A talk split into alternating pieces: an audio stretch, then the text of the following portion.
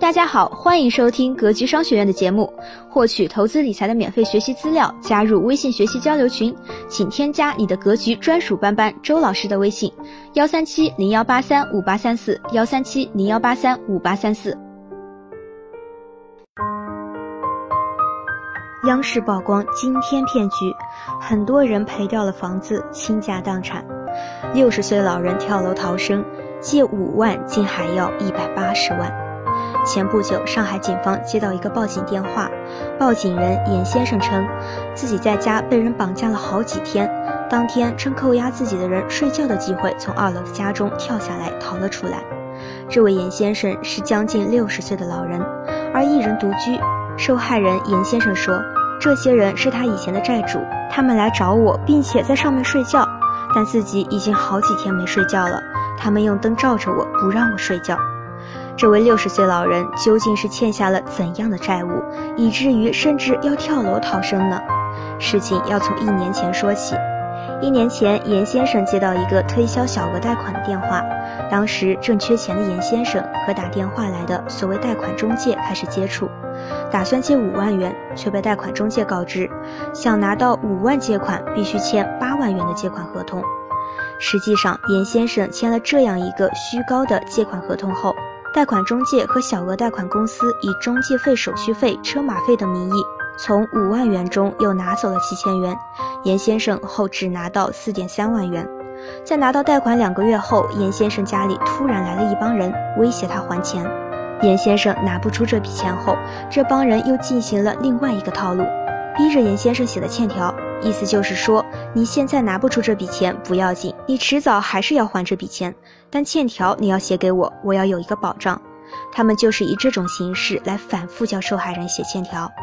在催债人不断上门骚扰和威胁的情况下，严先生又签下一份欠款十八万元的借款合同。此时，最早接触严先生的贷款中介再一次出现，让严先生用自己唯一的房子来做抵押。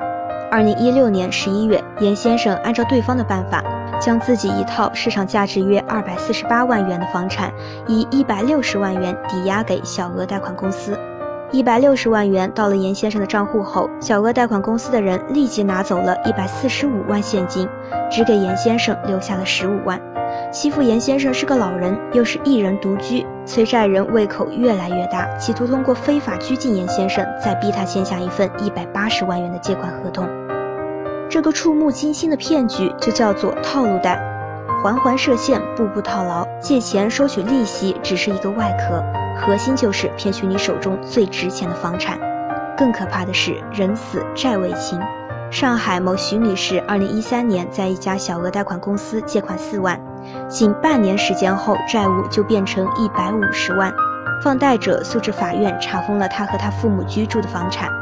连遭打击的徐女士，二零一六年心脏病突发去世，但高利贷公司至今仍向许的父母催讨剩余借款。套路贷的骗局实在是令人发指。然而，你没想到的是，这样的骗局居然还合法。依据最高人民法院关于审理民间借贷案件适用法律若干问题的规定。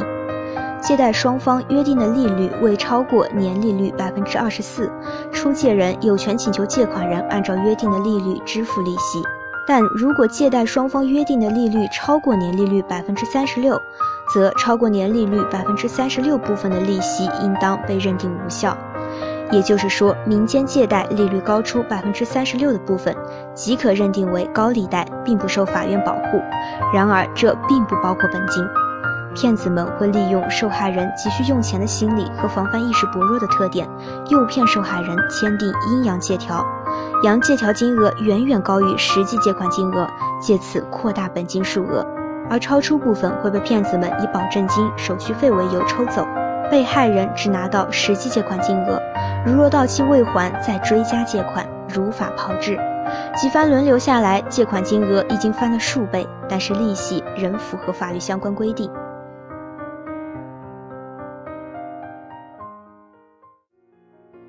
希望今天的分享能给您带来收获。好了，本期的分享就是这些。了解更多系统的投资理财课程，获取免费学习资料，加入微信学习交流群，请添加你的格局专属班主任周老师的微信：幺三七零幺八三五八三四幺三七零幺八三五八三四。咱们下期节目再见。